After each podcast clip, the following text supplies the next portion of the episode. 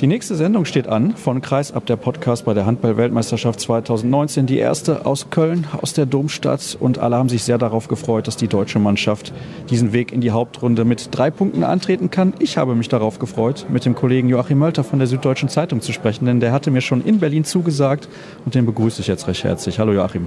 Hallo Sascha. 24 zu 19 hat die deutsche Mannschaft gegen Island gewonnen. Souverän war das, fand ich.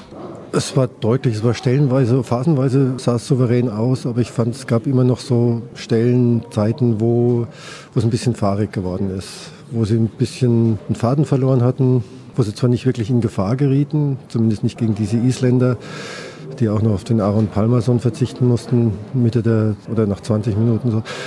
Also es sah insgesamt sehr gut aus. Es hat sich natürlich auch gut angefühlt wegen der Atmosphäre, wegen des Publikums, es war ein sicherer Sieg, würde ich sagen. Souverän war es noch nicht ganz. Was hat dir dann da nicht gefallen in diesen Phasen, wo es nicht lief? Also ich kann mich an eine Phase erinnern, Mitte der zweiten Halbzeit, als die deutsche Mannschaft relativ deutlich vorne lag, 20 zu 16 und ich glaube sieben, acht Minuten lang kein Tor im Angriff zustande bekommen hat. Da gab es technische Fehler von Steffen Feeth, der ansonsten ein sehr gutes Spiel gemacht hat, Kai Hefner, der neu im Spiel war, aber da ist der Spielfluss so ein bisschen in Stocken gekommen. Es war nicht mehr so richtig Tempo drin aus der Abwehr raus, fand ich. Also das war eine Phase, die hätte mich gegen einen stärkeren Gegner wieder beunruhigt, muss ich sagen. Ja, wir können ja auch bei einem Sieg was kritisieren, das ist ja gar keine Frage. Ich finde, dass die Mannschaft aber auch in diesen Zwischentiefs, diesen kleinen Zwischentiefs, immer wieder kühlen Kopf bewahrt hat insgesamt und sich dann wieder rausgezogen hat. Die konnte sich natürlich auf die Abwehr verlassen. Also wenn man so eine Abwehr hat wie die Deutschen heute, kann man auch so Phasen mit 8, 9, 10 Minuten ohne eigenes Tor natürlich überstehen, wenn man weiß, man fängt hinten auch nichts ein. Also man hat die, vor allem nachdem der Aaron Palmerson draußen war, die Isländer richtig vor Probleme gestellt. Die haben, glaube ich, in den letzten 40 Minuten zehn Tore nur noch gemacht. Also hat man schon gesehen, auch wie sich die Isländer bewegt haben, die einen sehr schnellen Antritt hatten. Die haben keine Lücken mehr gefunden. Und die Deutschen mussten im Prinzip nur, nur darauf warten, dass sie irgendwie an den Ball kommen. Und das haben sie ja sehr, sehr gut gemacht. Also es gab einige Ballverluste provoziert durch diese deutsche Abwehr. Ich erinnere mich ganz speziell an eine Szene, relativ am Ende allerdings des Spiels durch Finn Lemke, wo er den Ball dann doch mal klaut. Und das war wieder mal von der deutschen Abwehr wirklich phänomenal gespielt und 19 Gegentore dokumentieren das auch. Andreas Wolf mit einer Quote von 40 Prozent. Das erste Spiel von ihm, wo ich sage, er spielt endlich das Niveau, das er bringen kann, wobei er davor nicht schlecht war. Nein, er hat davor, fand ich, sehr schwerpunktmäßig oder punktuell seine Paraden gehalten. Am Anfang von dem Spiel, wo er den Gegner dann schon ein bisschen entnervt hat, das Publikum angestachelt hat, wo er die Mannschaft ins Spiel gehalten hat oder ins Spiel gebracht hat, dass er mit zwei, drei Toren führen konnte und hat danach dann ein solides Niveau gezeigt. Oder er kam nach der Pause manchmal wieder, wenn es halt nötig war. Also er hat so eher punktuell große Leistungen gebracht und große Paraden. Er reißt natürlich damit das Publikum mit, was einen ganz anderen Eindruck wieder gibt, wo man dann glauben kann, er hält nur und es geht kein Ball mehr rein. Also das schafft er schon, diese Stimmung zu erzeugen. Aber heute fand ich, hat er durchgängig immer wieder sehr gut gehalten. Hat immer wieder einen Fuß, eine Hand, irgendwas an den Ball gebracht, hat ja auch sieben Meter gehalten. Also heute hat er mir richtig gut gehalten, aber ich glaube, die Abwehr hat es ihm auch nicht allzu schwer gemacht. Na, bei der Abwehr, da wäre ich auch gerne Torhüter, muss ich ganz ehrlich sagen. Wobei, wahrscheinlich eher nicht. Aber gut, das ist ein anderes Thema. Du hast eben Steffen Feeth schon ganz kurz angesprochen, der heute auch zum Man of the Match gewählt wurde. Ich schaue jetzt gerade noch mal auf seine Quote. 6 von 8, 75 Prozent. Denn wir brauchen meiner Meinung nach immer zumindest einen Rückraumspieler, der richtig gut funktioniert. Ja, und am besten wäre, wenn es der Steffen Feeth wäre, der richtig gut funktioniert, weil es ist ein sehr sensibler Spieler, das wissen, glaube ich, alle, die sich ein bisschen mehr mit Handball beschäftigen. Und er braucht so einen Lauf, er braucht dieses Selbstbewusstsein, das muss er sich selber holen. Er hat es jetzt vom Trainer bekommen, im Gegensatz zum letzten Jahr zur EM in Kroatien, dass er ihn von Anfang an spielen lässt, dass er ihm einredet, wie stark er ist, welche Stärke er hat. Er wird von seinen Mitspielern gesucht und in Position gebracht. Und wenn er dann seine Würfe erfolgreich abschließt, so wie er das heute gemacht hat, glaube ich, gibt ihm dieses Selbstbewusstsein, dieses selbstbewusste Auftreten, das die Mannschaft jetzt in den Spielen gegen Kroatien am Montag und Spanien am Mittwoch und hoffentlich darüber hinaus braucht. Also bei der EM 2016, beim EM-Gewinn, war ein sehr wichtiger Spieler, sowohl in der Mitte als auch auf halb links. Also wir brauchen einen Steffen Feeth, der selbstbewusst auftritt und selbstbewusst die Würfe nimmt. Überrascht dich diese Entwicklung, dass der Bundestrainer jetzt so intensiv auf ihn setzt? Also ich finde es generell richtig, dass er das tut und Feth zahlt das ja jetzt nun auch mit Leistung zurück. Aber vor dem Turnier hieß es noch, Fabian Böhm ist meine Nummer eins auf der Halblingsposition. Ja, da mit Fabian Böhm als Nummer eins auf der halblinken Position würde ich mir sehr, sehr schwer tun. Da hat Steffen Feth einfach zu viel Erfahrung international. Man muss halt nur wissen, wie man ihn behandelt. Ist jetzt vielleicht nicht kompliziert, er ist aber auch nicht ganz pflegeleicht, er ist wie gesagt sehr sensibel. Also er spürt, wenn ihm ein Trainer vertraut oder nicht vertraut. Das hat man letztes Jahr in, in Kroatien, glaube ich, sehr gut merken können. Da hat er ohne Selbstvertrauen gespielt, kam rein in Situationen, wo Spiel auf der Kippe stand, wo er es quasi retten sollte, aber mit dem nicht vorhandenen Selbstbewusstsein halt nicht mehr konnte. Das ist jetzt ein ganz anderes Auftreten. Mich überrascht nicht, dass Steffen Feeth als Nummer eins auf der halblinken Position anfängt. Mich hat eher überrascht, dass das jemand anders in der deutschen Mannschaft hätte machen sollen. Wir freuen uns sehr, dass Steffen Feeth momentan so gute Leistung bringt und insbesondere heute, wie gesagt, 6 von 8, 75 Prozent, auf jeden Fall sehr, sehr stark. Paul Drucks auch 4 von 4, das waren dann aber immer natürlich auch Tore aus der Nahwurfdistanz und dementsprechend, aber das schließt er auch sehr gut ab, finde ich, mit sehr viel Übersicht, lässt dann den Ball häufig über den Torhüter rollen und das ist ja dann ein Wurf, der kaum zu parieren ist, wenn man das vorher nicht schon antizipiert.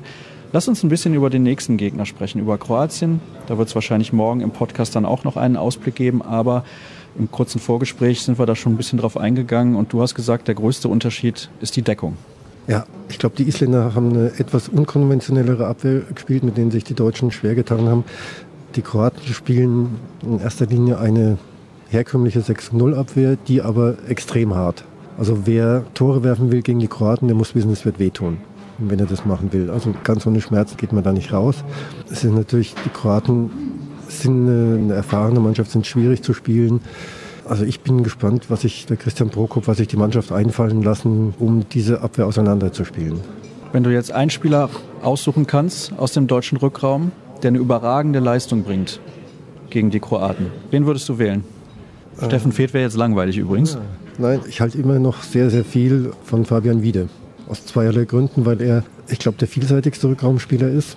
Also er kann das Spiel machen, er kann das Spiel leiten, dirigieren, er kann seine Mitspieler in, in Szene setzen mit zum Teil abenteuerlich anmutenden Pässen, die aber sehr oft ankommen, nicht immer, leider, aber sehr oft. Aber es beweist eine Spielübersicht für mich. Er kann aber auch selber abschließen. Und zwar noch stärker als der Martin Strobel, der jetzt gegen Frankreich mal vier Tore gemacht hat, aber der eigentlich ja kein Vollstrecker ist. Das ist beim Wiede, beim Fabian Wiede schon so. Also er kann, wenn er zum, zum Kreis hinzieht, dann weiß man nicht, ob er abspielt oder ob er selber wirft und er kann das relativ schnell entscheiden. Er ist für mich der, der unberechenbarste Spieler im deutschen Rückraum, auch der kreativste. Also ich glaube, dass er den Unterschied machen könnte.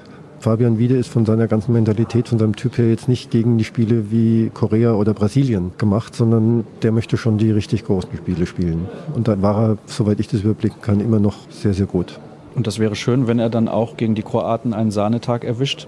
Das wäre übrigens auch meine Wahl gewesen, wenn ich mich selber gefragt hätte. Fabian Wiede, der heute jetzt nicht so eine gute Leistung gebracht hat, wie ich finde, aber er hat ja schon in diesem Turnier gezeigt, dass er auf jeden Fall dazu imstande ist. Und die Kroaten werden eine harte Nuss. Stimmst du mit mir überein, wenn ich sage, heute kochte die Halle, aber sie muss gegen Kroatien überkochen, damit die Kroaten geschlagen werden können? Da besteht natürlich die Gefahr, dass auch die deutsche Mannschaft überhitzt und überdreht. Es darf ein kleines bisschen mehr köcheln, aber es sollte jetzt nicht, vielleicht nicht zu sehr sein, weil die Kroaten sind ausgefuchst, ausgebufft, die sind clever, die können sowas auch zu ihrem eigenen Vorteil nutzen und lassen sich, glaube ich, mit ihrer Erfahrung nicht unbedingt davon beeinträchtigen oder einschüchtern. Also da muss die deutsche Mannschaft vielleicht aufpassen, dass sie nicht überdreht. Patrick Wienscheck ist übrigens immer kurz davor, völlig zu überdrehen, aber Momentan bewegt er sich noch auf der richtigen Seite des Eises und deswegen finde ich das ganz gut, was er da liefert. Und der Mittelblock, da haben wir ja schon in den vorherigen Ausgaben drüber gesprochen, war bislang wirklich Weltklasse.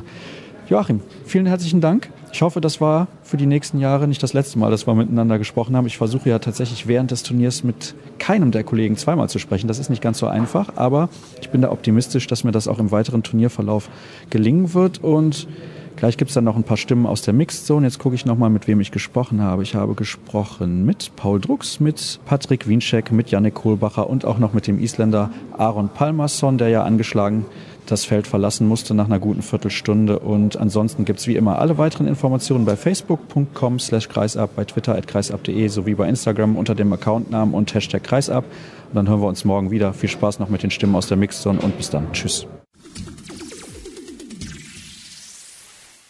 Paul Drucks, herzlichen Glückwunsch. Fünf Tore Sieg heute gegen Island, aber die waren hartnäckig. Ja, wie zu erwarten. Ich glaube, jeder, der hier erwartet hat, dass wir die Island mit 10 Toren aus der Halle schießen, die haben die Spiele vorher nicht gesehen, haben, finde ich, sehr gut angefangen. Hatten dann so einen kleinen Knick drin, weil wir ein bisschen zu wenig Bewegung hatten. Wir spielen auf vier Minuten in Unterzahl, muss man dazu sagen, am Stück. Und schaffen es dann, finde ich, einfach über eine kompakte Abwehr, die Isländer auch zu, zu schweren Würfen zu, zu zwingen. Und auch unsere 3-2-1-Abwehr hat gut geklappt. Ein paar Fehler erzwungen, konnten ein paar Gegenstöße laufen. Und dann, glaube ich, auch die Halle einfach komplett mitnehmen und ja, wurden dann ein bisschen davon getragen. War das der Plan auch fürs Spiel, auf diese offensivere Deckung schnell umzustellen? Weil am Anfang habt ihr eher defensiver begonnen und dann, als ihr umgestellt habt, hat das richtig gut funktioniert. Ja, der Plan war zu gucken, wie es funktioniert. Und dann ist das immer eine Entscheidung von Peke meistens oder von, von Bam Bam, der dann guckt und darauf reagiert. Und dann müssen alle mitziehen. Und das finde ich hat halt einfach extrem gut funktioniert. Was muss besser werden, damit ihr Kroatien schlagen könnt? Ja, schwer zu sagen. Ich glaube, wir müssen es einfach nochmal schaffen, so eine Abwehr zu stellen. Möglichst wenig Gegentore zu kriegen. Ich weiß nicht, wie viele es heute waren, 20 oder 21? 19. 19. Also wenn wir das schaffen, dann haben wir auf jeden Fall eine richtig gute Chance. Wird ganz schwer, aber die Abwehr muss nochmal genauso stehen. Und dann müssen wir vorne, finde ich, ein paar weniger Stürmerfalls machen. Ja. Viele von euch haben gesagt, in Köln erwartet uns eine vielleicht noch bessere Stimmung. Wie hast du es wahrgenommen mit 6000 mehr in der Halle? Also ich fand es phänomenal.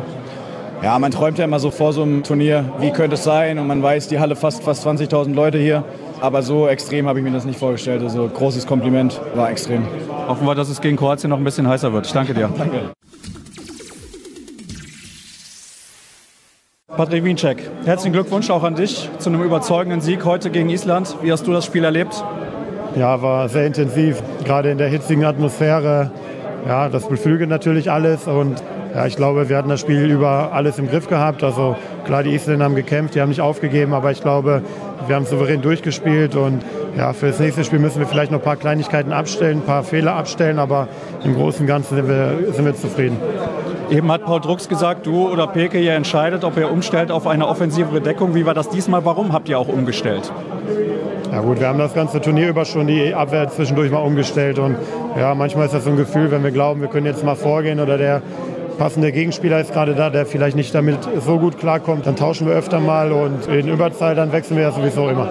Hat das aus deiner Sicht deutlich besser funktioniert dann mit der offensiveren Variante nach so gut 15 Minuten? Ja, auf jeden Fall. Ich glaube, in der Phase haben wir einige Ballgewinne gehabt und konnten so einige Gegenschusstore machen. Und das ist natürlich im Handball momentan ziemlich gut, wenn man die einfachen Tore macht, wenn man nicht gegen eine Abwehr oder eine geschaffelte Abwehr stehen muss. Und von daher war das natürlich heute ein Schlüssel. Die Kroaten, euer nächster Gegner, die müssen jetzt morgen ran. Ist das ein Vorteil? Nee, ich glaube, darüber machen wir uns keine Gedanken. Also wir haben in der Bundesliga auch schon mal gehabt, dass wir, ich glaube, ein Spiel in Magdeburg hatten und das zweite Spiel bei den Löwen. Und ja, man hat im Körper immer Kraftreserven und das wird, glaube ich, vielleicht ein kleiner Vorteil für uns, aber darüber denken wir gar nicht nach. Ein paar Worte noch zu dieser Stimmung hier in Köln. Also habe ich schon so oft gesagt, das, was in Berlin abgegangen ist, war schon der Hammer, aber das hier hat das noch mal ein bisschen übertroffen. Dann hoffe ich, dass du dann gegen Kroatien wieder Stimme hast. Danke ja. dir. Janik Kohlbacher, natürlich auch an dich nochmal. Gratulation zu diesem Sieg heute. Die Kollegen haben schon gesagt, das war relativ überzeugend und souverän von euch. Was sagst du? Den kann ich nur zustimmen. Ja, wir haben eine super Abwehr gespielt wieder, haben um jeden Zentimeter gekämpft. Wenn da doch mal Zweikampf verloren ging, wir haben uns da immer geholfen. Wenn Ball durchkam, war Andi zu großen Teilen des Spiels immer da. Ja, darauf können wir aufbauen. Dein Duell gegen Christiansson fand ich sehr, sehr spannend. Den hast du dann irgendwann ausgeguckt, da wusstest du, was er macht was soll ich sagen? Ja, ich habe einfach da auch fighten wollen für und der Mannschaft helfen. Oft wurde ich dafür kritisiert, aber ich glaube, heute habe ich das ganz gut gemacht. Aber ja, darauf wollen wir uns nicht ausruhen. Wir wollen da, wie gesagt, weitermachen. Gegen Kroatien warten auch wieder Spieler drauf, wie Sindric und Karacic, die genau dasselbe machen. Und da müssen wir ja, als Mannschaft dasselbe wieder bestätigen und einfach weitermachen. Also tatsächlich, du hast jetzt schon Kroatien im Kopf, 15 Minuten nach Spielende. Ich wurde gerade schon, ich glaube, bei 15 Stationen darauf angesprochen. Ja, der Fokus ist wie immer nur auf dem Spiel heute gewesen. Die Vorbereitung äh, auf Kroatien beginnt morgen mit Video und Training. Und ja, damit sind wir gut gefahren und das behalten wir so bei. Ja. Was erwartest du denn von dieser Partie, weil Kroatien bislang wirklich ein super Turnier gespielt hat? Auf jeden Fall, dass es ein enges Spiel wird, sehr kampfbetont, körperlich, mit sehr viel Härte. Ja, auf alles andere bereiten wir uns am Morgen vor. Müsst ihr da nochmal eine Schippe drauflegen im Vergleich zu allen Spielen, die ihr bislang gemacht habt? Wir wollen immer eine Schippe drauflegen, wenn das möglich ist. Und wir werden, wie gesagt, weiter kämpfen, mit viel Härte in der Abwehr spielen und ja, dann unser Spiel spielen und uns immer positiv nach vorne arbeiten und dann in der Abwehr auch noch weiter und noch härter kämpfen. Dankeschön. Aaron Palmerson, heute gab es für euch eine Fünf-Tore-Niederlage gegen Deutschland. Warum?